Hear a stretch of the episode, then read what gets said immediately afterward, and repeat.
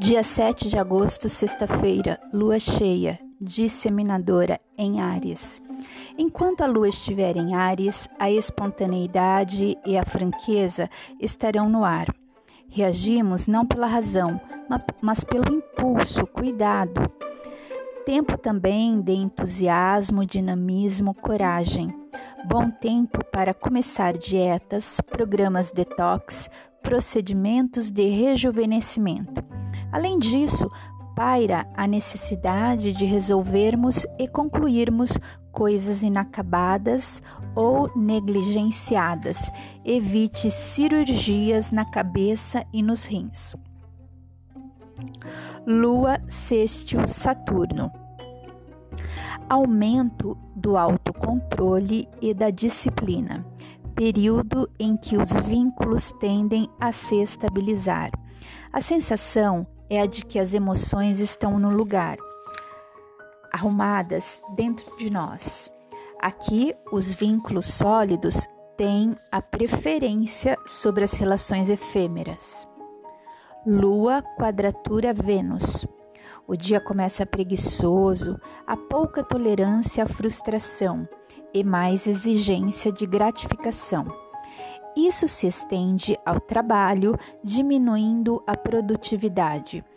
Uma carência ou uma possível frustração com as expectativas afetivas pode estar desmotivando nossa manhã no trabalho.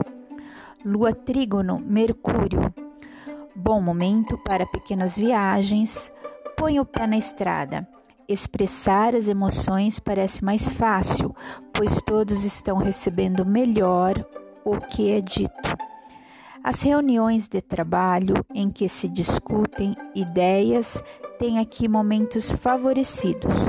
O comércio tende a ter um bom movimento. Dia 8 de agosto, sábado, lua cheia, disseminadora em Ares, lua trigo no Sol maior percepção e clareza dos sentimentos e emoções, temos mais clareza para expor aos outros o que sentimos. Bom período para encontros e reconciliações. Casais muito diferentes encontram mais facilidade de entendimento e notam diminuição de suas diferenças. Lua quadratura Júpiter insatisfação e carência no ar.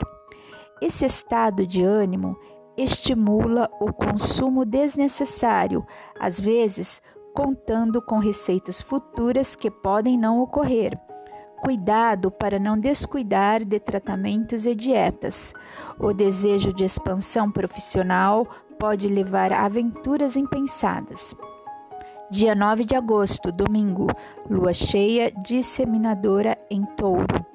Enquanto a lua estiver em touro, evitaremos os riscos e estaremos mais cautelosos. Momentos em que o bom senso fala mais alto do que os impulsos. Tendência a estabilizarmos as finanças. Queremos, por outro lado, conforto, agradar os sentidos, harmonizar emoções sem esforço. Nada como um lazer em verdes campos. Evite cirurgias de garganta, tireoide, cordas vocais, órgãos genitais, próstata, uretra, bexiga, reto e intestino nestes dias. Lua conjunção Marte. Exato 5 e 36.